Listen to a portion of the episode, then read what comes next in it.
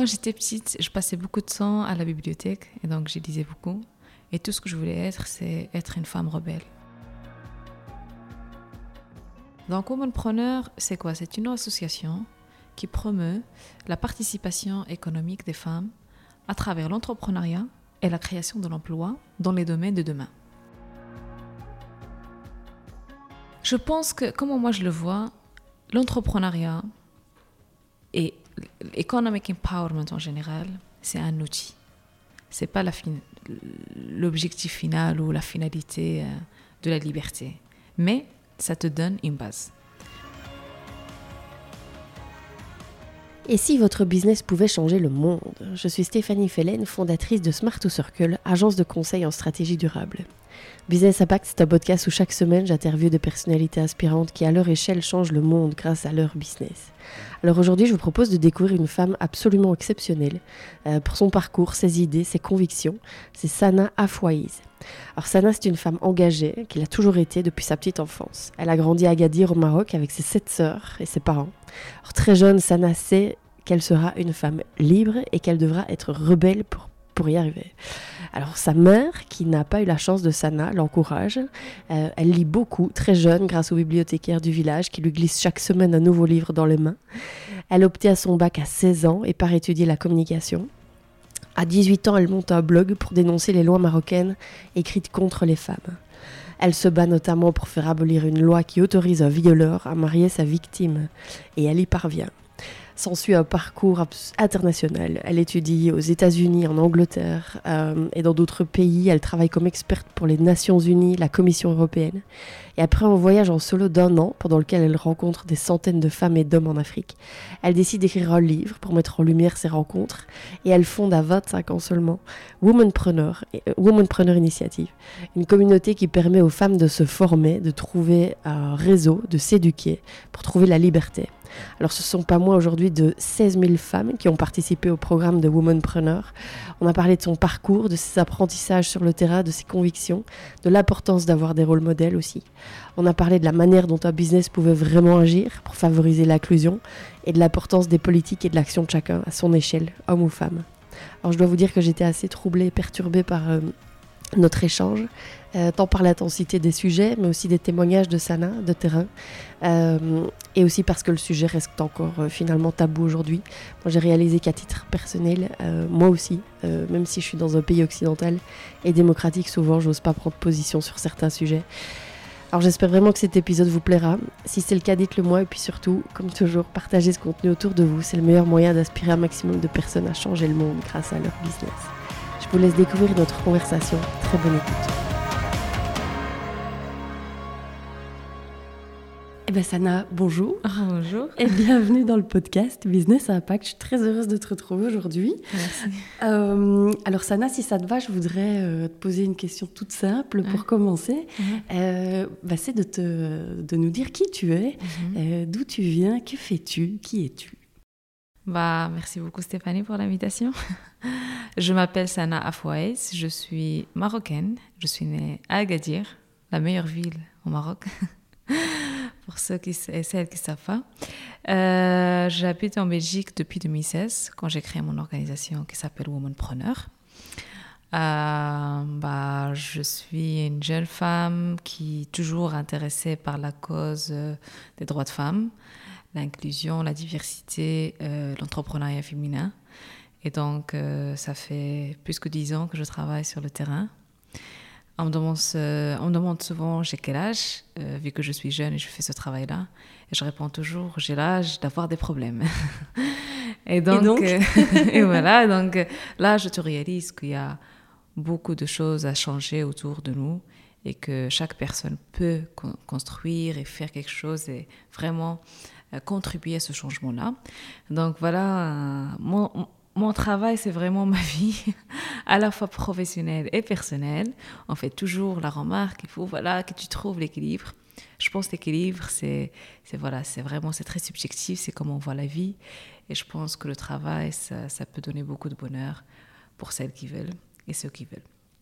Et donc voilà, euh, je lis beaucoup, je lis énormément, c'est quelque chose qui me fait beaucoup de plaisir aussi qui me permet aussi de voir une vision sur la vie différente. Euh, je lis dans tous les domaines et surtout la biologie récemment. La biologie Oui. Alors, euh, Sana, si on peut reprendre euh, ton parcours, donc tu arrives ici en Belgique en 2016. Exactement. Euh, donc il y a six ans. Ouais. Euh, c'est quoi ton parcours euh, avant et Ouais. qu'est-ce que tu as fait comme études Mhm. Euh, Et est-ce que tu as directement lancé euh, Woman Premier Est-ce que c'est ta première expérience professionnelle ou est-ce qu'il y en a eu d'autres avant Euh, Ouais. Ouais. euh, Comment ça s'est passé pour toi? Donc, euh, moi, comme j'ai dit, j'ai grandi au Maroc et euh, j'ai obtenu mon bac, j'avais 16 ans. Et donc, euh, moi, je voulais toujours faire le journalisme et je voulais absolument faire ULB. Et donc, sachant que j'avais aucun contact ou relation avec la Belgique, hein, et je voulais absolument faire ULB, et bah, malheureusement, à cause des moyens financiers, j'ai pas pu. Et donc, j'ai reçu une bourse, une bourse pour faire euh, premier diplôme à Rabat, l'ingénierie de sciences d'information et de communication. Et euh, j'arrive à Rabat, et moi, j'étais déjà à l'âge de 13 ans, j'étais active à Agadir, dans ma ville, donc euh, de vraiment essayer de faire des choses, bouger les choses. Et euh, j'arrive à Rabat. Rabat, c'est différent, c'est pas, pas la même ville. Rabat, c'est une ville où il y a un mouvement, il y a une participation politique, civique des gens, il y a des manifestations tout le temps. Et donc, je me suis dit, waouh, ça, c'est intéressant. Et ben, j'ai créé un blog, tout simplement, en critiquant euh, les lois discriminatoires contre les femmes. Sachant qu'au Maroc, on avait une loi qui s'appelle 475, qui permet au violeur de se marier avec sa victime. Du fait que pour éviter la prison, il faut se marier avec la victime, parce qu'on parle des cas d'honneur. Et bah, pour moi, surtout que je viens d'une grande famille où on est huit sœurs, donc moi, c'est quelque chose qui, me tient beaucoup au cœur. Et aussi parce que la discrimination, je l'ai vécue, je l'ai vue, euh, c'est quelque chose qu'on le voit. Et parfois, ça devient une norme. Et que parfois, les femmes elles-mêmes, elles l'acceptent. Et donc, moi, déjà, dans mon entourage personnel, j'ai vu tellement des injustices, à savoir quand les femmes, elles doivent prouver qu'ils sont vierges avant de se marier. Et donc, c'est des Tu as choses vu qui- ça? Oui, je l'ai Tu vu. l'as, tu l'as vu Oui, mon le sait. euh, on- évidemment, on en- tu vois, je veux dire, tu- je- mais c'est différent quand on le, Ah oui, je l'ai vu. quand on le vit. Quand j'étais petite, je me rappelle très très bien, j'avais 6 ans, euh, ma tante, et, et voilà, elle était très jeune, elle avait 16 ans, elle se préparait son mariage. Et donc, juste avant le mariage, il y avait deux femmes qui sont venues pour voir si elle était vierge. C'est pas des médecins, c'est pas des docteurs, quoi que ce soit. C'est deux femmes qui, voilà, qui sont envoyées par la famille du mari pour voir si elle était euh, une fille pure. Et donc, euh, ça, c'est parmi quelques exemples. Et du coup, moi, c'est pour ça que je dis tout le temps ce que je fais aujourd'hui. Je le fais parce que je l'ai vu. Euh, la discri- discrimination, je l'ai vécu moi-même. Et donc, c'est quelque chose qui me tient vraiment, vraiment à cœur. Et du coup, quand j'étais à Rabat, je me suis dit, OK, je dois faire quelque chose, je dois faire bouger les choses. J'ai créé le blog. Et donc, je regardais euh, toutes les histoires des femmes, toutes les, les lois discriminatoires contre les femmes. Il y avait une fille qui s'appelle Amine Al-Filali, qui avait 16 ans à l'époque, qui s'est suicidée juste après six mois de mariage avec son violeur. Tout simplement parce que, voilà, euh, c'était décidé euh, qu'il se mariait avec son violeur, question d'honneur de famille. Et bah, j'ai écrit sur, son histoire, j'ai rencontré euh, membres de sa famille. Et par la suite, euh, ça vraiment, euh, on a commencé à faire bouger les choses avec d'autres féministes, avec d'autres organisations. On a organisé des manifestations. Euh, moi, j'arrêtais pas d'écrire sur les réseaux sociaux, sur mon blog. Je maîtrisais bien l'anglais, donc moi, je suis anglophone par formation, donc j'ai fait des conférences, j'ai parlé de la problématique. Après deux ans, je suis... Pardon, tu avais quel âge quand tu as lancé ce blog? J'avais 16 ans. C'est à 16 ans que tu es arrivé à Rabat. Ouais. C'est jeune, hein, déjà, pour euh, ouais, oser aussi, peut-être, euh, peu importe le pays, oser s'exprimer. Ouais. Si je vois moi mon cas, tu vois, j'ai- Ouais, je, je, je me rends compte qu'en tant que femme, je n'ose dire certaines choses que depuis euh, quelques années, et j'ai 35 ans. Ah. même si j'ai toujours eu cette casquette de révoltée, soi-disant, mais en tant que femme, tu vois. Donc c'est hyper courageux déjà, je trouve, à 16 ans. Non, mais t'as raison. Est-ce que t'avais peur? Tu sais, j'avais jamais peur. Tout simplement parce que je viens d'une famille où déjà on était toutes des filles. Et donc, il y, avait déjà cet environnement de solidarité. Il n'y avait pas assez d'espace pour les hommes euh, de voilà, contrôler quoi que ce soit. Mon père, il a bien mangé, le pauvre. Et, euh, et, aussi, à chaque fois, on fait face à une situation de discrimination ou d'injustice. Voilà, j'essaie de mon côté euh, voilà, de crier, de ne pas accepter. Euh, je me suis bagarrée beaucoup, beaucoup, beaucoup avec tous les voisins quand j'étais petite. Et donc, je pense que c'était plus, plus facile pour moi. Mais bon, comme tu l'as dit, c'est pas toujours le cas. Et euh, je pense pour d'autres femmes, parfois c'est difficile de s'exprimer, mais si on voit d'autres femmes s'exprimer, ça sera plus facile pour d'autres de faire pareil. Voilà. Et donc, là, après deux ans, la loi n'existe plus aujourd'hui au Maroc. C'est un travail collectif de toutes les organisations, les associations féministes, les femmes féministes radicales. Et par la suite, j'étais invitée aux États-Unis et euh, je me rappelle très bien, c'était la première fois que je voyage. Et c'était à New York. Et les, les 18 ans. Ah oui. Deux ans plus tard. Et donc, les bâtiments étaient énormes. Et, je me suis dit, là là, j'ai cru que les bâtiments vont, tomber sur ma tête. Mais c'était une très belle expérience de partager euh, ce qu'on a fait euh, aux Nations Unies avec d'autres personnes, des membres d'État. des jeunes femmes aussi, des jeunes, des jeunes hommes aussi. Et euh, par la suite, bah, j'ai fait mes études entre. Euh, j'ai fait un diplôme en leadership et gouvernance aux États-Unis. Puis j'ai fait mes, j'avais des bourses entre la France et l'Angleterre. C'était un master en sciences politiques. Et puis j'ai travaillé comme consultante pour les Nations Unies et la Commission européenne. C'est pour cela que j'ai voyagé beaucoup ici en Belgique. Et euh, cette expérience-là m'a beaucoup, beaucoup, beaucoup aidé. J'ai voyagé avec les Nations Unies et la Commission à plus que 50 pays. Donc j'avais des contrats à chaque fois. Et c'était toujours sur la question du genre. Et c'était vraiment une très belle expérience. Ça m'a permis à la fois de créer un réseau, très jeune. Ça m'a permis de voir les, les genres de projets que les communautés internationales mettent en place de rencontrer les gens au niveau local, de comprendre de la part des femmes qui sont leurs besoins, la réalité qui est différente, d'avoir un regard qui est à la fois scientifique et objectif, mais aussi humain, et se vraiment se distancer de, de tout ce qui est stéréotype, de mettre de côté ça et regarder les gens et leur réalité. Et aussi, ce qui m'a beaucoup intéressé, c'était les innovations locales. Surtout dans les pays ou des pays pauvres ou des pays où il y a des crises, comment les gens, et surtout les femmes, elles essayent d'innover dans les moments les plus critiques. Et je vais en parler de ça après quand on parlait un mm. peu de mon travail. Et bah, à un moment donné, j'ai décidé de, de vraiment questionner mon travail, que ce que je suis en train de faire. Euh, le travail avec la communauté internationale, c'était très intéressant, mais en même temps, j'avais beaucoup de critiques. J'avais l'impression que en général, c'était toujours dirigé par, euh, par des agendas politiques. Euh, et deuxièmement, les, les organisations internationales, ils ont des budgets énormes, des ressources intéressantes, des projets ambitieux, mais en général, il y a cette distinction avec vraiment l'étude des besoins au niveau local. J'ai l'impression qu'on n'a pas assez d'attention à ce que ces femmes-là, elles aimeraient bien achever, quels sont leurs besoins, c'est quoi leur réalité. Avoir une approche qui n'est pas une approche de voilà l'Occident qui va te montrer comment vivre, comment comporter, comment c'est quoi tes droits. Il n'y a pas vraiment un regard euh, au niveau, euh, tu vois, le contexte, local, national, la réalité de ces femmes-là, comment il faut les aider il n'y a pas vraiment ce travail sur trouver la bonne formule pour chaque région.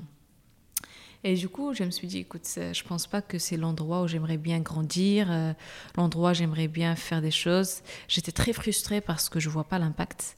Une décision, ça prend du temps, ça doit venir de top. Et ben, je me suis dit, euh, je dois faire quelque chose. Et donc, j'ai décidé de voyager un an dans la région MENA, le Moyen-Orient, l'Afrique du Nord. Donc, ça m'intéresse parce que je viens de là aussi.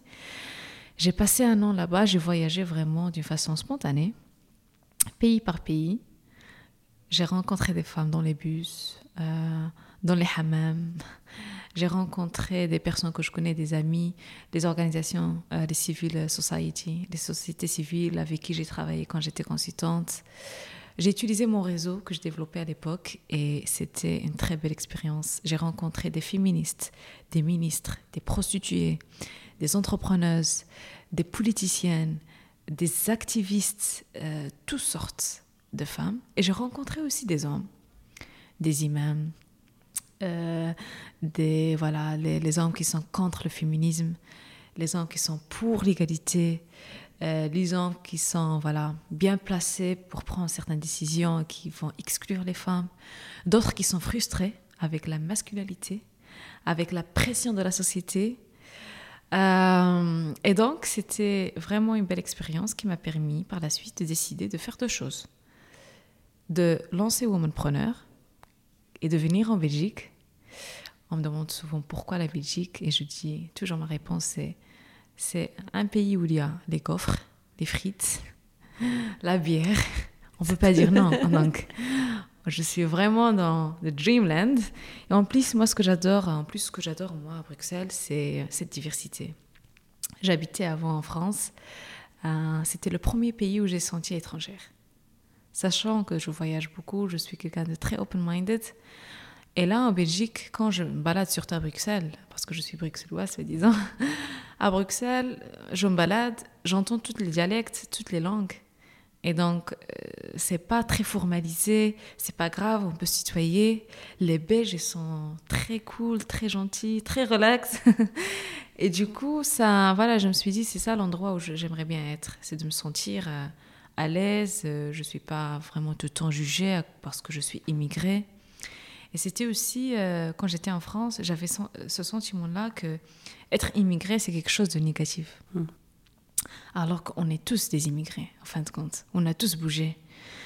Et voilà, j'ai décidé de me lancer ici. Et aussi, vu que voilà, c'est the heart of Europe, c'est la capitale. Il y a la Commission européenne, bien sûr. Donc, pour nous, c'est aussi stratégique d'être près de la Commission européenne pour faire le lobbying et l'advocacy pour les femmes. La deuxième chose que j'ai fait, c'est euh, d'écrire mon livre qui s'appelle Invisible Women of the Middle East. Voilà mon histoire. Magnifique. Sana, c'est un parcours assez euh, interpellant. J'ai noté plein de choses euh, pendant, que, pendant, que tu, pendant que tu parlais. avant peut-être d'aller dans... J'ai pas mal de questions par rapport aux rencontres que tu as pu faire et puis, et puis Womanpreneur aussi. je me demande, toi, quand tu étais petite fille, mm-hmm. Tu t'imaginais faire quel métier? Tu t'imaginais faire ça? Non, non, absolument tu, pas. Tu t'imaginais quoi? Euh, Quand j'étais petite, je passais beaucoup de temps à la bibliothèque et donc je lisais beaucoup. Et tout ce que je voulais être, c'est être une femme rebelle. Une femme rebelle. Et, ça peut, être, voilà, ça peut être cliché ou quoi que ce soit parce que je suis féministe, mais vraiment, et c'est grâce aux bibliothécaires qui me donnaient des livres à chaque fois. Et à chaque fois, ils me challenge, ils me disent, OK, une semaine, tu dois lire le livre et tu viens et tu m'expliques. Et donc, à chaque fois, il me donne des livres euh, doucement. Il m'a donné des livres de Simone de Beauvoir, de Nawal Saadawi, une grande féministe algérienne, euh, égyptienne, pardon, de Fatima al qui est une féministe marocaine. Et toutes ces femmes-là, elles ont un point en commun, c'est qu'ils ils ont fait tout ce que la société les a interdit de faire. Mm. Et j'ai toujours associé ça à mon propre environnement. C'est que moi, mon cousin, il peut, parce que j'ai pas de frère, mon cousin, c'est pas grave s'il s'assit comme ça, par exemple, il ouvre ses jambes, mais une fille, non, il doit être, euh, voilà, plus modeste qu'un homme. Que mon cousin, il peut sortir le temps qu'il veut et moi, je peux pas. Et que mon cousin, il jouait le football et moi, non. Donc, j'ai créé toute une équipe entre nous, les filles, on jouait le football. Le mois de Ramadan. Parce que le mois de Ramadan à Agadir, c'est très, euh, voilà, c'est très culturel et populaire. C'est que les hommes, les mecs, ils vont jouer avant, avant manger, ils vont jouer le foot. Et ben, j'ai décidé avec euh, les filles du quartier que voilà, on va jouer nous-mêmes aussi. Donc juste avant eux, c'est nous qui jouons. Au début, il n'y a personne qui nous soutient, mais doucement, il y a des gens qui venaient. Et donc, à travers ces livres-là, tout ce que je voulais être, c'est une femme rebelle. Voilà. Et comment réagissaient euh, euh, alors à la fois euh, les femmes que tu embarquais avec toi, les filles que tu embarquais avec toi, et les hommes aussi, les, cousins ou autres. C'était quoi leur réaction? Bah, Mon cousin, à chaque fois, il me dit Fais attention, toi, hein, tu vas bien ramasser. et les, les, femmes autour de, de moi, à chaque fois, ils disent à ma mère Fais attention, cette fille-là, elle va te créer des problèmes. Et les filles, mon âge à ce moment-là, au début, ils avaient peur. Et après, une fois on se lance, ils viennent. Et, euh, je pense que ça, ça crée une sorte de solidarité par la suite entre nous. Mm. Mais bon, j'étais pas toujours euh, être reçue euh, voilà, d'une façon positive. Il y, avait beaucoup de critiques quand j'étais petite. Mais bon, heureusement que j'ai jamais écouté les critiques et j'étais toujours contre-sens. Toujours. Et tes parents, ils réagissaient comment? Face ça? Bah, mes parents, ils étaient très occupés déjà. on était nombreuses. Et deuxièmement, en fait, ce que j'adore dans ma famille, c'est que moi, je suis très, très, très proche de ma mère. Euh, j'ai une relation très fusionnelle avec elle. C'est une femme rurale qui n'a jamais fait des études, euh, qui parle que amazir, elle parle même pas marocain. Mais c'est une femme qui, qui est tellement ouverte d'esprit. Je me rappelle quand j'étais petite, elle m'a dit écoute, j'ai rien à te donner, j'ai une chose à te dire. L'éducation, c'est la clé de ta liberté. Et elle m'a dit, ce que je veux que tu fasses, tout ce que moi, j'ai pas pu faire. Et ça, fait de moi que je fais aujourd'hui. Donc, à chaque fois, quand ils me voient, ils me dit, ils comprennent même pas ce que je fais, hein, ma mère. Ils savent même pas. Parfois, ils pensent que je suis politicienne. Parfois, ils, pensent que je suis journaliste parce que je passe sur les plateaux. Mais une chose, c'est sûr, à chaque fois, il me dit, tu as fait exactement ce que j'aurais bien aimé faire. J'aurais bien aimé euh, avoir cette opportunité d'être une femme libre, de tout tester, de tout faire. Et donc, voilà, elle est très heureuse que j'ai cette liberté-là. Et tes sœurs? Mes sœurs, bah, mes sœurs, elles sont très fortes. Parfois, c'est très compliqué quand on est toutes ensemble. Mon père, il galère. C'est euh, mes grandes sœurs, qui, moi, je suis la cinquième. Donc, euh, ils ont vécu euh, peut-être plus de difficultés que moi. J'avais de la chance de les voir, de voir le genre de décisions qu'ils ont prises. Euh, aussi, ils étaient euh, victimes de pression sociale à haut niveau parce qu'elles étaient très intelligentes, mais la société a fait que tu as un rôle à jouer, un rôle traditionnel, se marier, avoir des enfants. Donc mes sœurs, elles s'est mariées très jeunes. Euh, et, à chaque fois, à chaque fois, quand il y avait mariage, je pleurais parce que j'avais cette impression qu'on arrache quelque chose d'elle. Et heureusement que le mariage et les enfants, on ne les a pas arrêtés d'être actifs, d'être, euh, de jouer un rôle, d'être fort de caractère. Et donc, chacune aujourd'hui euh, fait ses petits projets. J'ai ma grande sœur qui s'appelle Zainab, qui aujourd'hui qui est chef et donc, euh, elle reçoit beaucoup de demandes. Donc, je suis très contente qu'elle a pris le contrôle sur sa vie et par la suite décidé ce qu'elle veut faire. Et mes, mes autres sœurs, mes petites sœurs, c'est moi qui les dirige maintenant. donc, ils font les études, ils travaillent en même temps, très fort de caractère, ils savent exactement ce qu'ils veulent, ils savent très, très, très bien comment euh, s'éloigner de cette pression sociale. Et en plus, ils ont moi, donc. Euh, toute façon, ils seront toujours dans la bonne route. Hmm. voilà. On te dit s'éloigner de la pression sociale.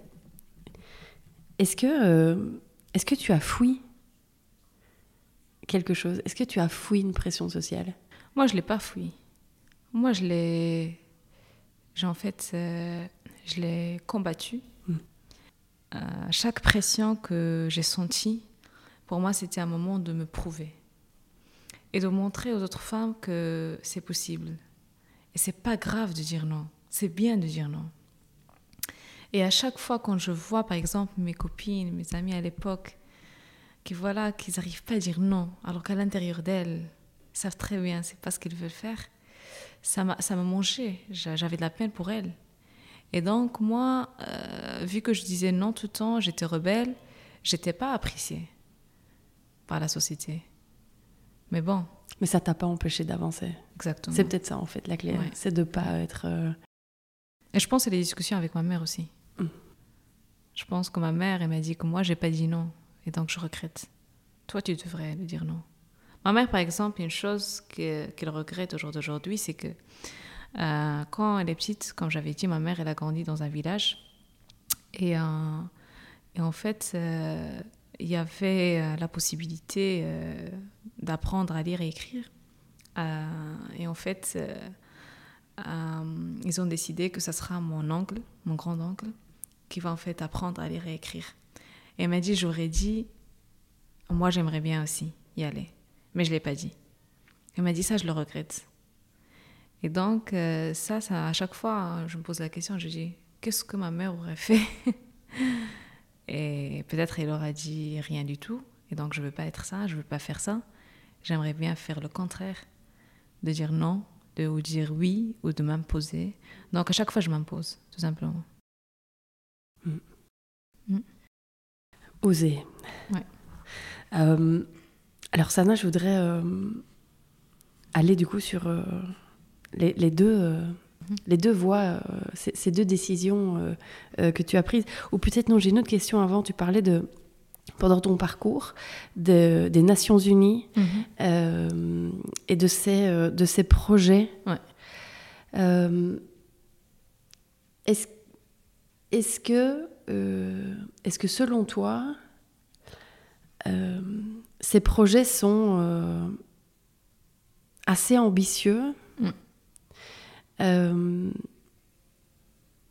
je, je, j'essaie de trouver les bons mots pour ne pas, euh, Mhm. Euh, ne pas être euh, ou, ou positive ou négative. Mhm. Euh, euh, les cadres qui sont fournis, les projets qui sont, je pense au SDG par exemple, Mhm. à, de tels niveaux internationaux, Mhm. ont-ils du sens aujourd'hui? Bah écoute, je pense que cette initiative-là de SGI, je trouve que euh, voilà, c'est une très belle initiative qui au moins peut diriger les membres d'État vers un agenda pour créer des sociétés équitables. Il faut savoir qu'avant SGI, il y avait MDI Oui. qui n'a pas réussi vraiment. Donc ça montre que, que voilà, C'est pour ça que je me dis, t'as parfois, tu as, le plan, il y a Ouais. la feuille de route, il y a, Ouais. il y a, les- il y a ce qu'on écrit, ouais. et puis il y a ce qu'on fait. Oui, il y a ce qu'on écrit, il y a aussi l'engagement. Hmm. Parce qu'en fin de compte, on a toujours besoin d'un engagement politique. Voilà. Et si- s'il n'y a pas cet engagement-là, en fin de compte, on ne va pas réussir vraiment. Et euh, moi, je pense que les Nations Unies, ils ont des initiatives ambitieuses, ils ont des projets très intéressants. Maintenant, ça reste dans les mains des membres d'État de prendre des décisions radicales et de dire, OK, pour mon pays, je vais faire un plan à ce que je crée vraiment une société équitable, inclusive, durable, qu'avoir un- une vision euh, sur tous les niveaux, sur tous les domaines. Là, c'est là où on doit tester l'ego humain. Et donc, euh, ça, c'est une autre histoire. Est-ce que dans ces fameux, dans tous ces pays que tu as Ouais. visités et ces politiques que tu as rencontrés, Ouais. est-ce que tu as senti euh, de réels engagements présents? Il y en a des exemples, ok? Mais je trouve que c'est toujours, euh, parfois, il faut aussi savoir que c'est pas toujours une question de un leader ou une leader euh, qui prend les décisions. hein. On parle de des pays différents, c'est pas la même euh, la même approche de voir les choses, c'est pas les mêmes systèmes. Parfois, on parle des pays où il n'y a pas la démocratie. Donc, euh, et aussi, par exemple, je me rappelle quand j'étais euh, j'étais au Kenya, je parlais avec euh, une personne comme ça que je connaissais pas du tout. J'étais en train de manger. On a commencé de parler la politique, la situation. En général, dans ce genre de pays, la politique, c'est toujours un hot topic. On en parle toujours parce qu'on souffre toujours. Et, après, on a commencé de parler concernant l'environnement. et il m'a dit, les Européens, ils osent venir chez nous, nous dire qu'il faut faire attention à l'environnement, sachant c'est eux qui ont créé ces problèmes-là. Ils veulent que nous, maintenant, qu'on va pas chercher les ressources, on va pas chercher le gaz, on va pas chercher le pétrole. Ils veulent qu'on doit diminuer notre consommation Alors que eux, pendant des années et des années, ils ont bénéficié et maintenant ils doivent nous imposer des, des conditions. C'est pour cela parfois c'est compliqué de dire des initiatives comme SGIs vont être appliquées d'une façon partout. Donc il faut aussi avoir ce regard. C'est une réflexion qui a tout son sens, à mon point de vue. Et je pense que c'est là où les SGIs 11, quand on parle de collaboration, de partnership, il faut voir ça. Il ne faut pas imposer certaines initiatives de, voilà, avec les mêmes conditions qui sont strictes à certains pays et de dire voilà les pays du tiers monde doivent suivre la même chose. Hmm. Alors tu parles de, de, tes rencontres justement, donc euh, cette année de, de, rencontres que tu as faites euh, mhm. euh, t'a permis d'écrire ce livre.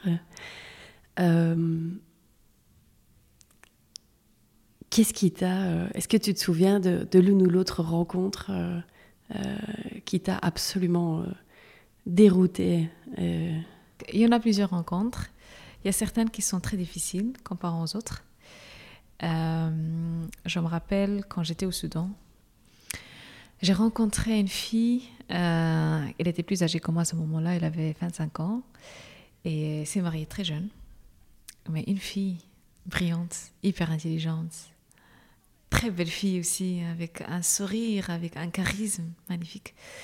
Et en fait, euh, elle m'a parlé de son expérience quand elle était très très jeune, à l'âge de 9 ans comment son père, sa mère et, et membres de famille, ils l'ont forcé de se purifier hein, pour être vierge, à garantir qu'elle reste vierge jusqu'à le jour de mariage. Donc c'est ce qu'on appelle genital mutilation. Et donc, comme il m'a raconté comment son père, a pris ses jambes et qu'il y a une femme qui, qui fait, voilà, euh, genital mutilation, c'était très difficile à imaginer. Et donc, euh, elle m'a fait beaucoup de peine et on a pleuré toutes les deux. Et, euh, par la suite, il m'a dit euh, Écoute, tu dois rester avec, avec nous parce que j'ai resté quelques jours avec elle. Elle m'a dit Tu dois quand même rester encore quelques jours parce qu'en fait, on a une grande fête et tu dois y participer. Bon, moi, j'étais toute contente parce que les Soudanais, hein, vraiment, ils fêtent. Donc, c'est des belles fêtes, belle cuisine, très bonne cuisine. Et je lui dis ok, avec plaisir. Et après, je lui dis mais c'est quoi la fête? Elle m'a dit écoute, euh, ma fille, qui avait le même âge qu'elle, et va suivre la même tradition. Et va être aussi purifiée. Et j'étais choquée et j'étais frisée comme ça. J'arrivais pas à croire. La même personne qui a pleuré de cette tradition, qu'aujourd'hui, elle a plus un sens sexuel, il n'a pas de désir. Il me dit que chaque soir, je passe avec mon mari, j'ai l'impression que je suis violée.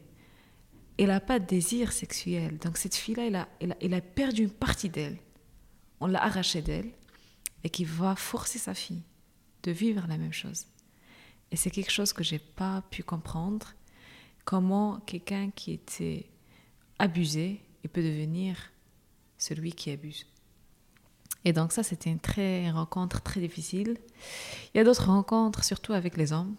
Donc moi, ce que je fais quand je, voyage dans le monde arabe... c'est très intéressant parce que... Euh, c'est l'autre regard. Oui. Qu'est-ce que je fais? Tu sais, les femmes dans le monde arabe, surtout je parle de, certains pays arabes, hein, pour éviter les stéréotypes, encore une fois, et pour ceux qui nous écoutent, regardez ça d'une façon un peu... Euh, euh, voilà, des expériences particulières ça ne veut pas dire que tout le monde arabe, c'est comme ça, juste pour souligner. Donc, euh, dans le monde arabe, dans certains endroits, les femmes, ils n'ont pas leur place. Par exemple, dans les cafés. Dans les cafés, en général, c'est les hommes. C'est presque impossible de trouver des femmes dans certains cafés. Qu'est-ce que je vais faire moi? Je vais aller dans un café, je prends mon thé, parfois le chicha, et, euh, et je vais m'installer et ça choque tout le monde. Et donc, il y a tout le regard des hommes, parce que je fais tout ce qui est interdit. Ils me regardent comme ça, mais ils n'arrivent même pas à m'approcher. Hein. Et juste, ils me regardent, et par la suite, ils passent. Et donc, euh, parce qu'ils n'ont pas l'habitude que les femmes, ils vont venir, ils vont prendre un, un thé, ils vont s'installer, et basta. C'est quoi le problème? Et donc, il y avait un homme qui était très curieux, qui est venu me voir et m'a dit Est-ce que je peux m'asseoir? J'ai dit Avec plaisir, ok. et après, elle a commencé à me poser des questions. Elle m'a dit Tu sais que ça fait 25 ans que je viens à ce café-là. J'ai jamais vu une femme. elle m'a dit Pas seulement tu t'installes, mais avec euh, confiance. Et après, je lui ai dit Mais c'est quoi le problème? C'est une femme s'installe. On commence à parler doucement, doucement, doucement. Elle n'était pas d'accord avec moi. Mais ce qui est intéressant, c'est qu'on avait une discussion. Mm. Et euh, la conclusion, c'était tous les deux, on avait un point en commun. On était d'accord sur un point. C'est que la vie, il faut la vivre, il faut essayer des choses, et parfois il faut essayer des choses qu'on nous interdit. Et c'était le seul point qui nous a alliés. Mm. Mais après, c'était une très belle et une très chouette discussion. Et comment tu expliques euh, ça, peut pas. Pour nous aussi euh, occidentaux, euh, Ouais. c'est- choquant. Tu, Ouais. vois, tu dis din- dingue. Euh, co- comment tu expliques euh, Est-ce que pour la part de- des hommes, en tout cas, est-ce que c'est une c'est de la peur? C'est s'accrocher de la tradition? C'est euh, peur de perdre pouvoir? J'en sais rien. Co- comment toi tu Ouais.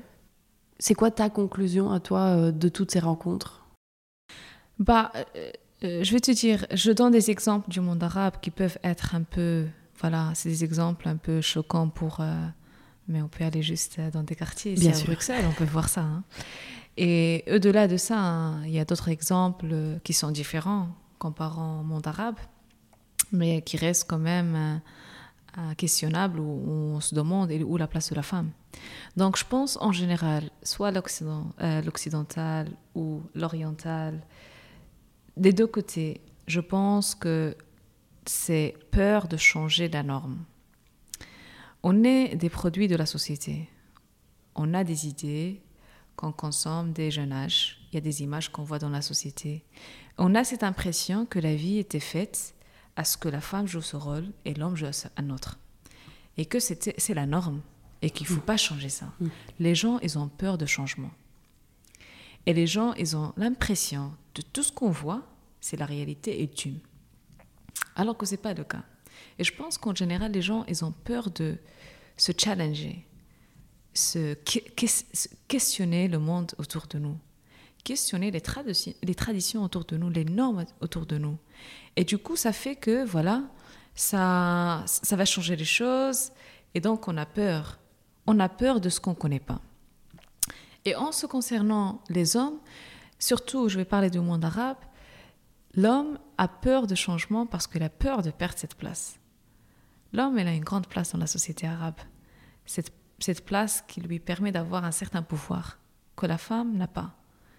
Donc même si parfois je rencontre des hommes qui sont d'accord avec moi sur la question d'égalité, mais ils ont peur de perdre ce privilège. C'est comme si tu me dis, voilà, on va créer une société. Écoute, toi, tu es chef d'entreprise, mais on va changer ce système-là. Dans toute la société, tout le monde va être payé le même salaire. Tu vas te, tu vas te poser des questions. Tu vas te dire, OK, est-ce que je veux ça ou je veux pas ça? Même si, dans, au fond de toi, tu es d'accord sur le principe égalitaire. Mais là, je parle, c'est un exemple différent et extrême. Mais c'est comme ça, ils réfléchissent et se disent, non, je veux pas céder ma place. Je veux pas changer, voilà, mes convictions. Et ça fait que, voilà, à la fin, la femme, elle est toujours dans une place où elle n'a pas ses droits, elle n'a pas l'accès aux opportunités, etc. etc. Mais c'est un changement que je pense doit devenir premièrement des femmes elles-mêmes. Parce que les femmes elles ont un rôle hyper important dans l'éducation des enfants, surtout dans cette région. Et donc si la femme commence à dire non à ce genre de tradition, à ce genre de normes, et d'autres femmes ils voient ça, on va changer les choses.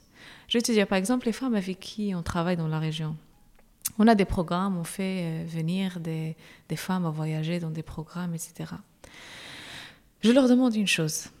Je sélectionne en général des femmes qui n'ont jamais voyagé. Et je leur demande une chose.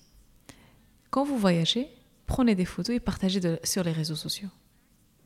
Dès le début, quand tu prends l'avion, quand tu vas atterrir, quand tu vas à l'hôtel, quand tu es en train de prendre la formation, quand tu rencontres d'autres personnes qui n'ont rien à voir avec toi, quand tu as une discussion avec une personne, quoi que ce soit son origine, mets ça sur les réseaux sociaux.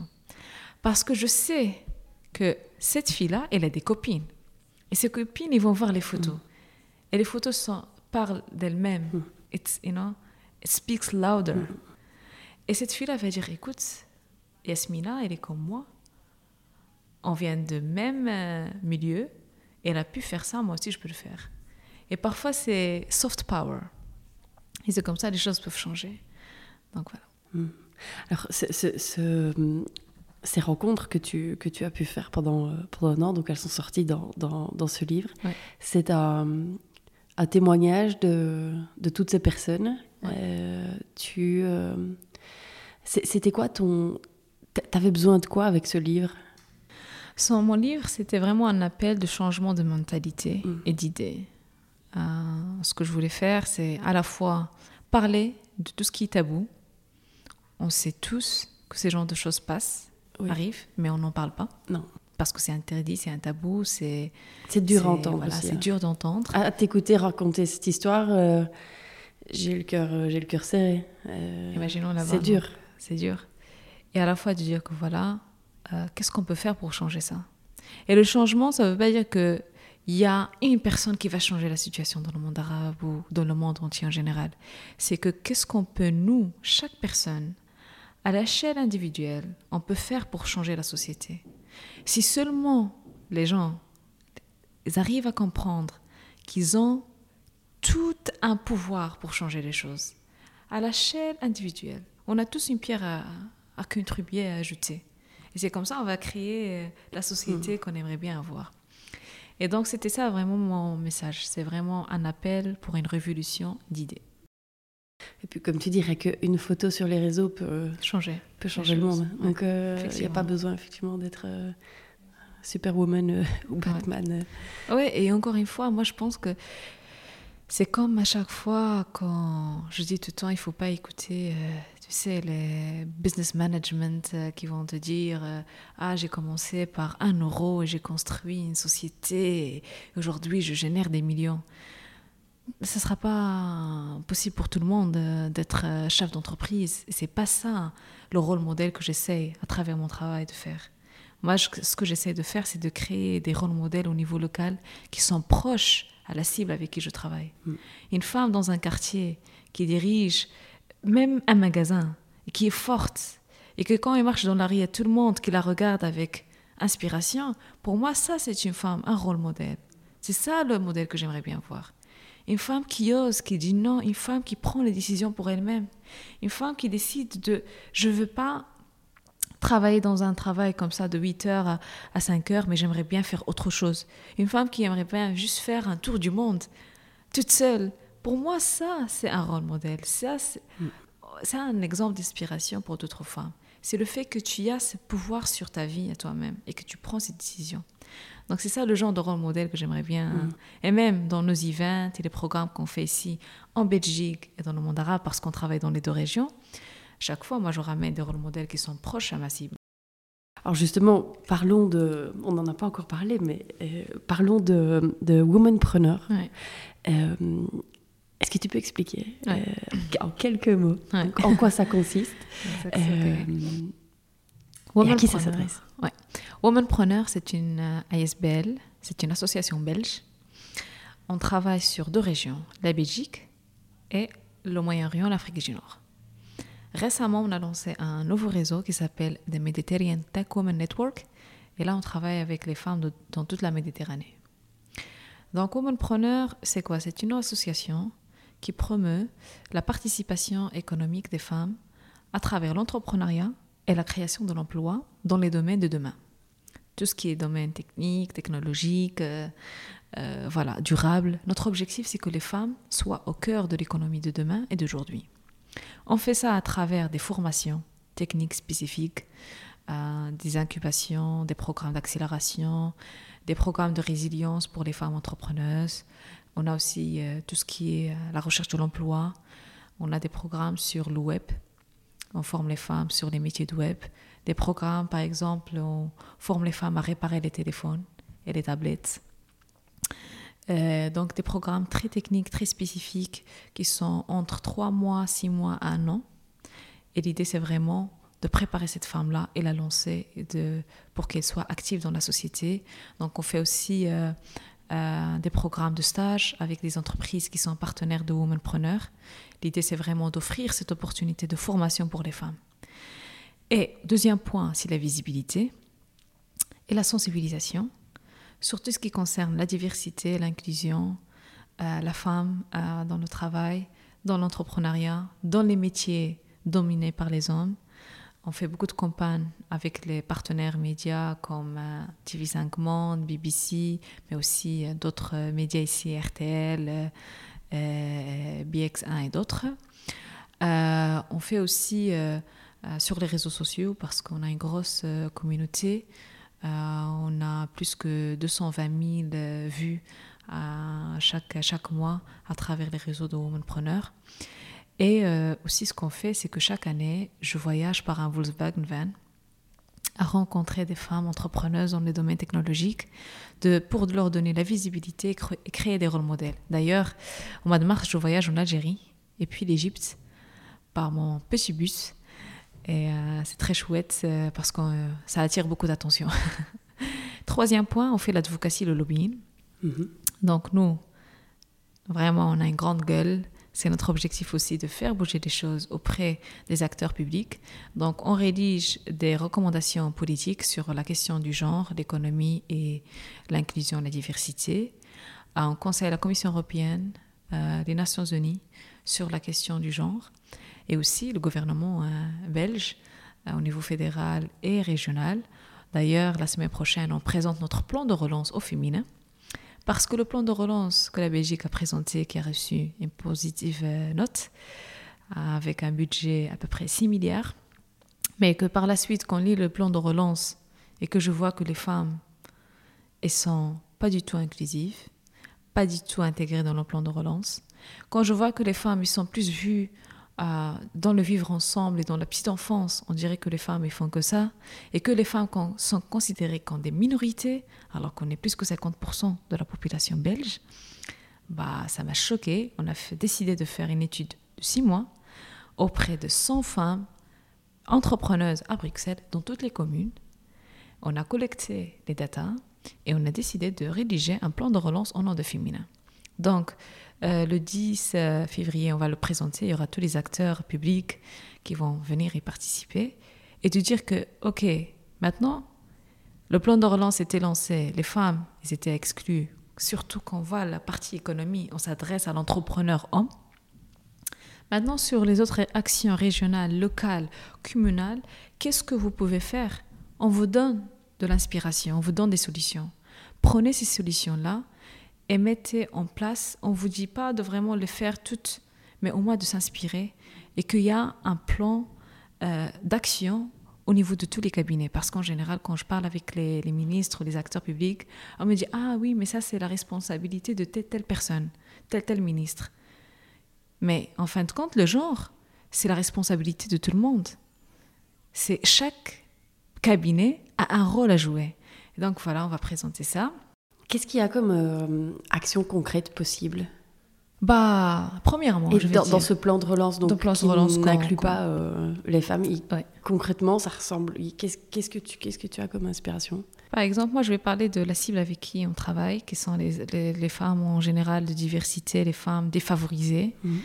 Euh, d'ailleurs, beaucoup d'entre elles, n'ont pas pu avoir des primes ou avoir des aides, tout simplement parce que soit ils maîtrisent pas toutes ces procédures administratives lentes, ils ne rentrent pas dans les conditions, ils n'ont pas l'accès à l'information. Pourquoi ne pas créer un guichet local dans les quartiers, proche à ces femmes-là? Pourquoi il n'y a pas, par exemple, des, des soi-disant employés ou des staffs de services publics qui vont une fois par semaine voilà, visiter les quartiers, parler avec toutes les femmes qui ont business, des petits business, des petits shops, parler avec elles? Quelles sont les aides à mettre en place pour elles?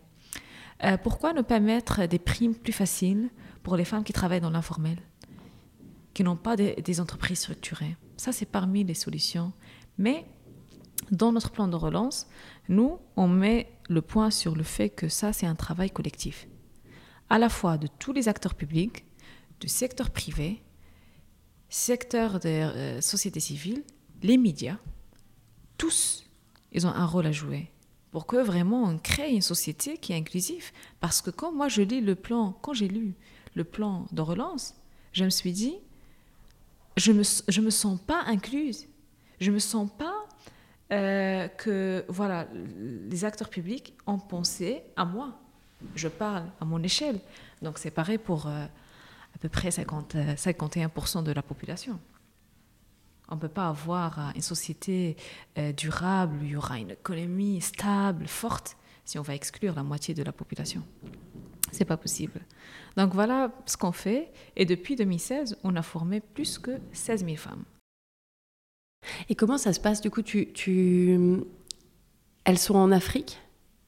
En Afrique du Nord. En Afrique et, du Nord. Et le Moyen-Orient. Elles postulent. Et la Belgique. Elles postulent euh, pour participer alors à ces programmes de formation. Euh, elles se forment et puis, et puis ça leur permet du coup de, de, de se lancer. Alors, euh, ma, ma, question derrière, c'est Comment, vous vous faites connaître de toutes ces femmes là-bas? Euh, Ou justement, est-ce que est-ce qu'il y a plus d'offres que de demandes et que vous pourriez répondre à plus? Comment bah, En fait, nous, on, fonctionne par des, des, projets. Donc ici en Belgique, chaque, chaque année, on a un plan, on, met en place un nombre de projets. Par exemple, cette année, on a à peu près huit projets pour la Belgique et donc, euh, il y a un appel à projet. Sinon, parfois, quand c'est un projet, il n'y a pas un appel à projet qui est ouvert à tout le monde. Là, c'est tout le monde. Les participantes, et voilà, en général, on a plus de demandes. Et parfois, c'est difficile parce qu'on fonctionne par des projets avec des budgets. Donc, on ne peut pas voilà, dépasser ça parce que sinon, nous, on doit faire attention à ce que chaque femme, vraiment, elle a une très bonne expérience, qu'il va sortir euh, de notre programme qualifié, il a un métier dans sa main, il peut se lancer.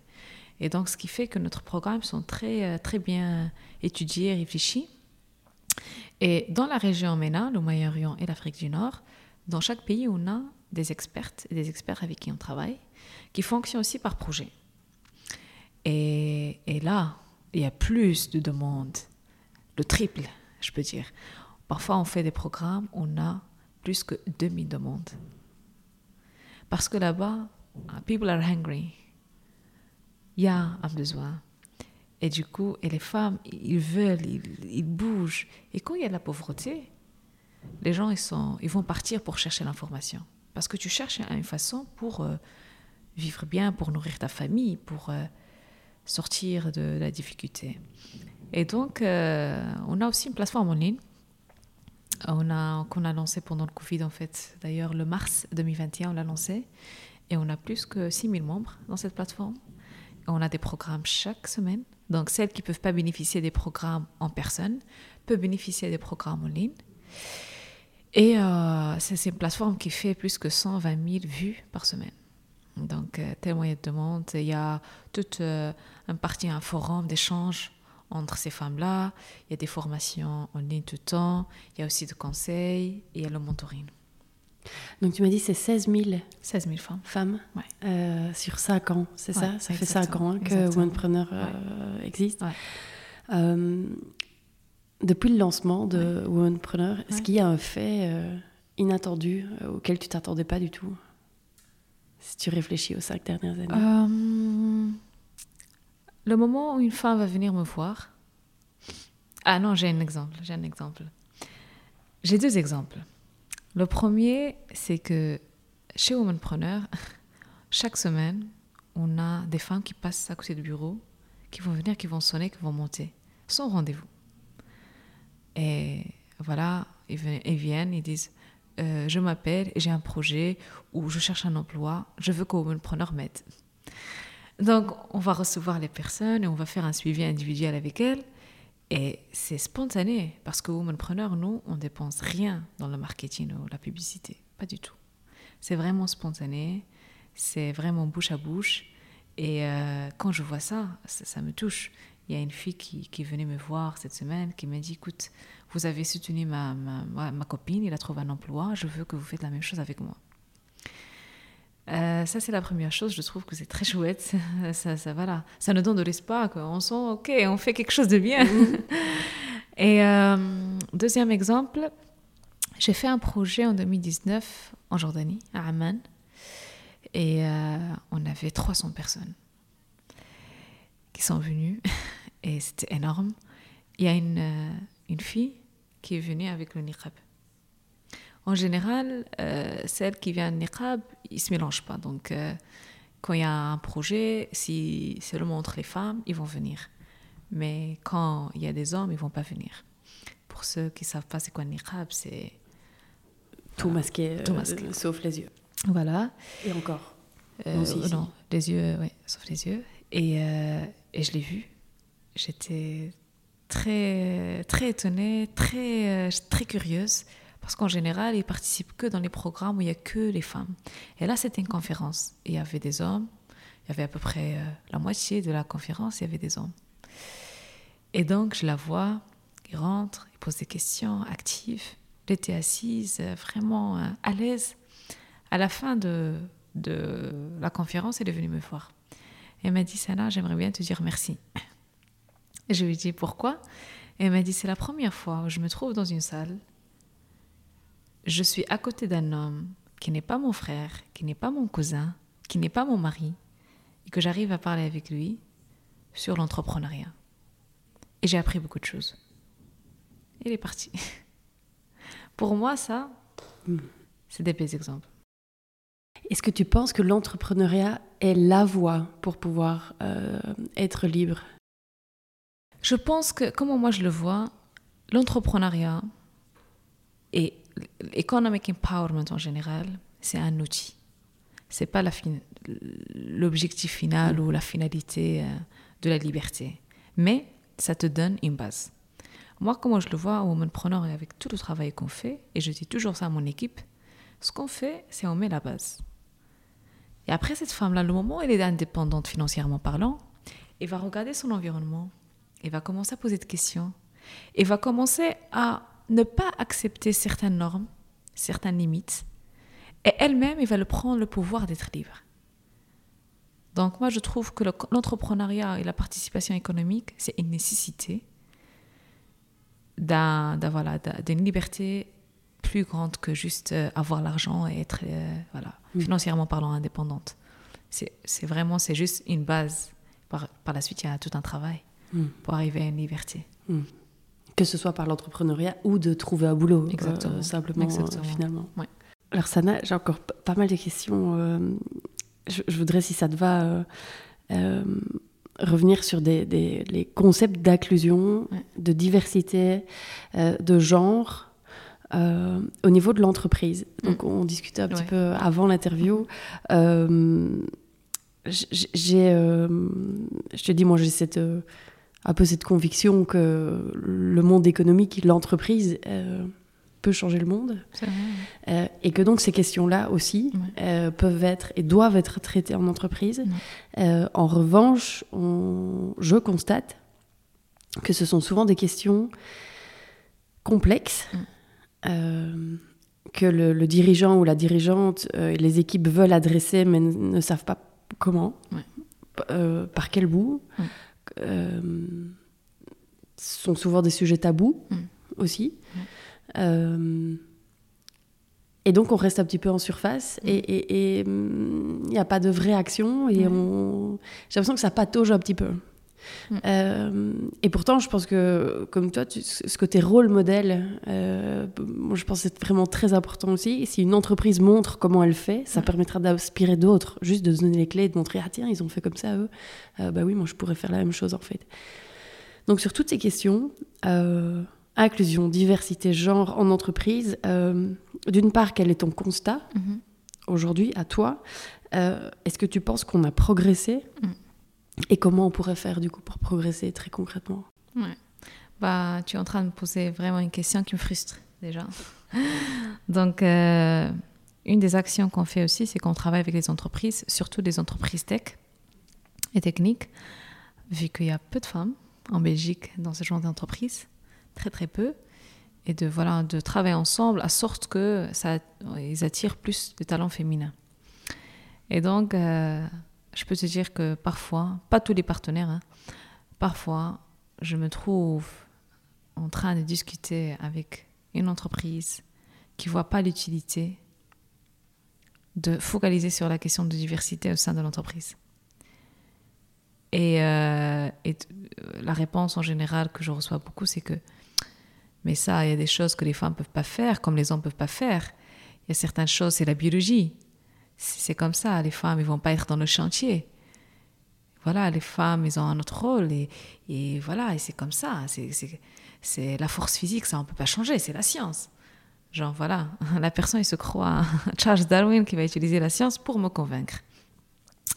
Et je regarde la personne et après je dis, est-ce que tu sais que les grandes civilisations dans le monde entier, civilisation romaine, grecque, euh, arabe, etc., etc., en général, elles étaient dirigées par des hommes âgés, de plus que 60 ans, qui n'avaient pas la force physique. C'était et diriger les petits jeunes d'aller pour se battre. Et, et c'est la stratégie qui a fait qu'ils ont gagné. Donc cette question de biologie, question biologique que l'homme est plus fort que la femme, it's not relevant. C'est, pas un argument fort que tu vas me convaincre qu'il y a des métiers que les femmes peuvent pas faire. Et on vit dans un monde où en fait les robots sont en train de faire des jobs que nous-mêmes on faisait. Et que l'homme, l'homme masculin, elle est plus capable de le faire parce que les machines, ils ont dépassé euh, l'homme. Ça veut dire que l'homme, quoi le, le, robot est mieux que l'homme, alors? Ça veut dire quoi? Et là, la personne te regarde parce que des questions que, que en général, qu'on n'ose pas vraiment y creuser. Et, euh, et, ça prend du temps pour les convaincre sur la question de diversité, l'inclusion, euh, question de vra vraiment, euh, voilà, qu'est-ce que la société peut faire, le rôle du secteur privé, avoir plus de femmes. Parce qu'en général, on te dit, ah, ça, c'est pas notre rôle, c'est le gouvernement de le faire. Donc à chaque fois, chacun essaie d'échapper, échapper en fait la responsabilité. Et donc, euh, on essaie doucement de, d'expliquer le problème, le rôle de la société. Bah, en général, parfois, tu es, en euh, tu es en train de négocier quoi, un contrat. Tu es en train de négocier que voilà, ça va te donner une bonne visibilité pour l'entreprise. Et c'est dommage. C'est dommage qu'on n'ait pas encore à ce stade-là. Sincèrement, je trouve que le secteur privé n'est pas encore sensible comme il faut sur cette question. On les voit, hein, les logos partout dans les events. Ça, oui, ça donne une visibilité, c'est bien. Mais à l'interne, c'est pas le cas. Mm. Il y, a, il y a des entreprises qui sont engagées, qui, qui, veulent vraiment changer les choses, et on a le plaisir de travailler avec euh, ce genre d'entreprise. Mais il y en a d'autres qui ne sont pas encore, euh, encore là. Et dans celles qui, euh, selon toi, bougent et ouais. sont en mouvement mm. dans, le, dans, le, bon sens, ouais. en tout cas, ouais. qu'est-ce qu'elles font concrètement? Sincèrement, ce qu'ils ce qu'ils font, c'est que parmi nos partenaires, c'est que premièrement, ils essayent de comprendre la problématique dans its depth, vraiment dans euh, sa profondeur. Et donc, ils nous cherchent, nous, en tant que gender expert, en tant qu'expert du genre, pour voir la situation déjà dans la société. Et euh, de dire, OK, vous êtes sur ce stade-là, voilà les solutions qu'on vous propose. Et par la suite, il y a un engagement, il y a toujours un suivi avec ces entreprises-là. Il y a des collaborations. Ils nous demandent, OK, qu'est-ce qu'on peut faire pour cette année? Il y a un nombre de femmes qui, qui, voilà, qui, qui, peuvent se former dans tel tel métier. On leur propose des talents féminins. Ils peuvent donner des stages. Qu'un stage, ça peut changer les choses. Euh, aussi, nous, on fait beaucoup euh, des journées d'observation au sein des entreprises. Ce que je demande des entreprises, c'est de me laisser une journée à l'entreprise, que je bouge dans tous les bureaux, dans tout l'environnement, le, et de constater qu'est-ce qui se passe dans l'entreprise. Par la suite, j'écris un rapport et je, vois euh, voilà, le climat dans l'entreprise, les salles, comment elles sont, euh, le chauffage. Je compare, je vois la femme qui voilà qui frisée, qui, met beaucoup d'habits, et le mec qui est juste en t-shirt, parce que biologiquement parlant, la femme il a un cœur plus petit que l'homme. Donc l'homme, son corps il est plus chaud que la femme, et du coup ça, ça reflète sur son travail, il est toujours froid, c'est quelque chose qu'on ne voit pas, c'est des choses que vraiment il faut avoir cette, cet œil d'inclusion dans la société. Quand je vois euh, qu'il y a des salles pour euh, le mercredi qui s'appelle euh, la journée de la maman, où la maman peut ramener les enfants pour travailler, et après je dis pourquoi on l'appelle pas la journée des parents, pourquoi pas? Je regarde aussi euh, combien de femmes euh, et combien d'hommes prennent le congé de, maternité, paternité. Est-ce que ça existe déjà? Mhm. Et quand je vois que les hommes à presque 0% le prennent, pas. Donc, euh, qu'est-ce que la société peut faire pour attirer les hommes? Apprendre, voilà, ce genre de congé, ça peut créer un équilibre professionnel pour les femmes. Donc, tout ce genre de remarques, et on crée un rapport, on propose. Et on voit par la suite qu'est-ce que la société fait. Et il y en a des sociétés et des entreprises qui vraiment qui prennent ça à cœur et qui sont très intéressées et que et ils ont un, objectif et ils disent que voilà d'ici 25 2025 on va avoir 15% de plus des femmes dans la société et qui travaillent dur sur ça et qui font un suivi avec les experts et les expertes de, domaine de la diversité et l'inclusion, oui, ça donne, ça donne de l'espoir. Mmh. Mais il y en a peu qui font ça. Hmm. Moi, je constate aussi beaucoup euh, qui me disent euh, Oui, mais tu sais, on, on, on, on, a que des offres, on, a des, on publie une offre d'emploi, on n'a que des candidatures d'hommes.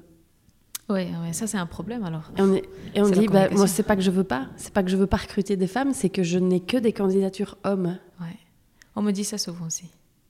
Tu vois? Ouais. Mais en fait, je dis tout le temps, ok, montre-moi l'offre.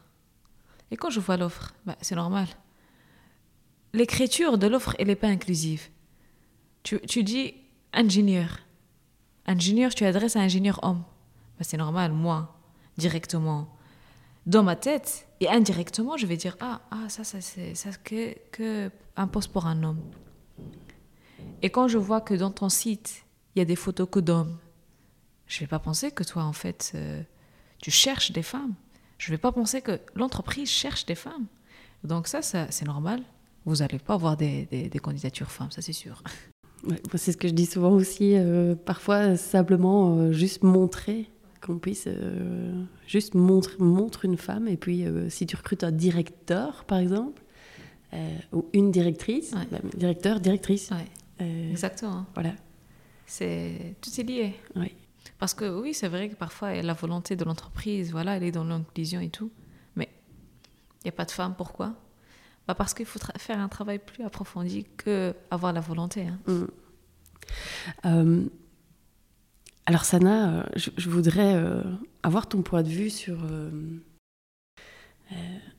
l'avenir. Mm-hmm. On va sortir nos boules de cristal maintenant. Est-ce que tu es...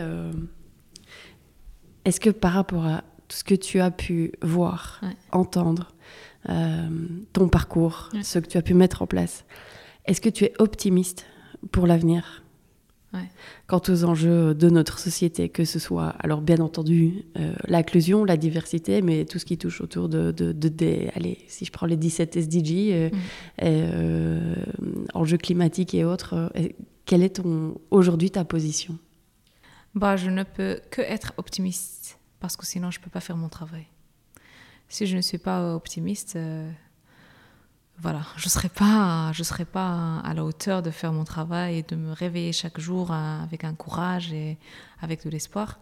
Je pense que c'est la seule formule pour faire ce qu'on fait. Je pense que être optimiste, ça peut nous aider de, de dire que voilà, qu'on peut imaginer un avenir qui est mieux et que ça va nous pousser de mettre en place les bonnes actions, les solutions pour y travailler. Mais euh, je pense que ça demande aussi euh, être réaliste parfois et de dire qu'il y a certains défis qui sont énormes. Et c'est là où il faut faire euh, de l'advocacy, d'attirer l'attention de tout le monde parce que toute seule, on ne peut pas changer tout. Il faut qu'on travaille d'une façon collective. Tu as dit, je, lisais une, interview que, que, tu as donnée à la RTBF, nous avons besoin d'une révolution d'idées.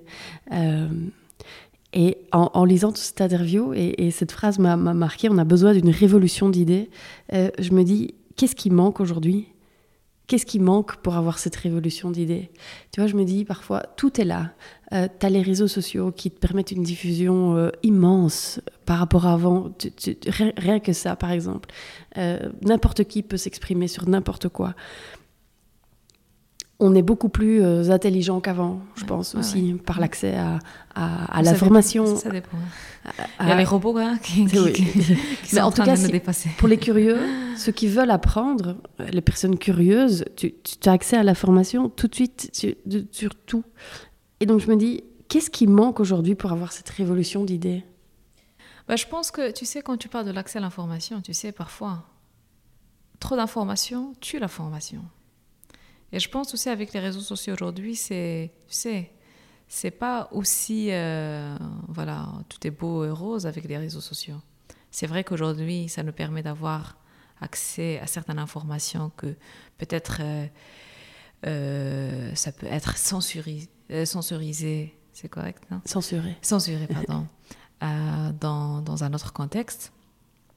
Mais euh, voilà, il y a tout un travail à, faire, être critical thinker, de vraiment euh, questionner, poser des questions sur l'information qu'on reçoit.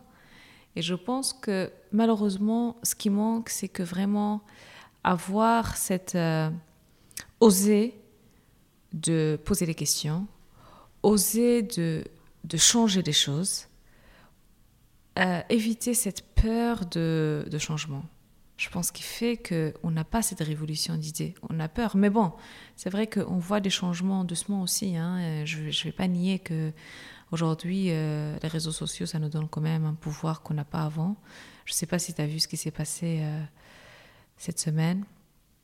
Le, une personne qui était euh, forcée par, dans, dans, un restaurant de quitter parce qu'elle était pas oui, oui, oui, oui, oui, C'est une personne qui est transgenre. Et donc, euh, cette personne-là, avec les réseaux sociaux, c'est une histoire maintenant, on l'a entendue partout. Et que j'ai vu euh, beaucoup de personnes qui, qui, ont pris les réseaux sociaux pour défendre la personne, qui défendent les droits des LGBT. Donc, je pense que ça, en soi, c'est un acte de révolution. Et que les réseaux sociaux, ils ont permis ça. Mais en même temps, quand je vois les réseaux sociaux qui partagent des messages de racisme, de violence, euh, des gens qui étaient tués parce qu'une personne il a partagé des informations. Et, euh, et, que des personnes qui même avec le Covid qui partagent des informations de voilà. Euh, je vais pas ouvrir un débat sur pour ou contre les, mm. le vaccin mais de, de partager des, des, informations qui sont tellement dangereuses. Tout simplement parce qu'on a peur de changement je trouve ça très, très inquiétant. Donc voilà, je pense que c'est pas noir et blanc, c'est there are 50 shades of grey in between et du coup il faut vraiment euh, le voir différemment et de dire que chacun peut voilà se questionner euh, soi-même et de poser des questions de s'examiner euh, la société autour de nous quoi que ce soit l'information qu'on reçoit c'est quoi ses origines? Cette information-là Qu'est-ce que, je pense C'est quoi la vie de différentes personnes? Et par la suite, de prendre en position, après, c'est une réflexion. Et c'est comme ça qu'on va changer les choses. C'est très philosophique, mais c'est comme ça, les, mm.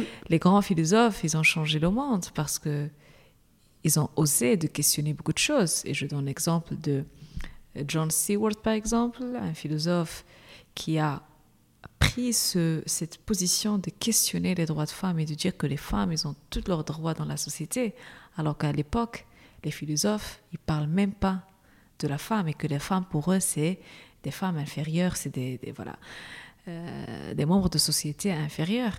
Et donc, parfois, ça demande une réflexion qui est critique et qui peut changer les choses. Sana, une dernière question avant de clôturer. Si tu avais une baguette magique, tu ferais quoi? J'effacerai l'ego humain. Et c'est tout. Et la vie, ça sera mieux. Et la vie, ça sera tout beau et rose. Et on sera voilà, dans une société où on ne sera même pas obligé de parler de la diversité, ou l'inclusion, les femmes, ou quoi que ce soit. Je pense à l'ego humain, la mm. source des problèmes. Mm. Euh, Alors, Sana, je voudrais te poser euh, deux dernières questions que je pose toujours aux invités du podcast. Euh, la première question, c'est, euh, on l'a déjà un tout petit peu abordé, hein. Mhm. mais pour ceux et celles qui nous écoutent, Mhm. là, tout de suite, concrètement, qu'est-ce que tu conseilles pour agir à son niveau? Je pense, la première chose que ça coûte rien du tout de faire, c'est commencer à parler des sujets euh, qu'on n'ose pas en parler, à savoir la diversité, l'inclusion, l'autre, les femmes. Commencer à avoir des discussions avec des personnes qui n'ont pas le même avis que nous. C'est ça ce qui est intéressant, de challenger. Par la suite, trouve-toi une cause qui te tient au cœur.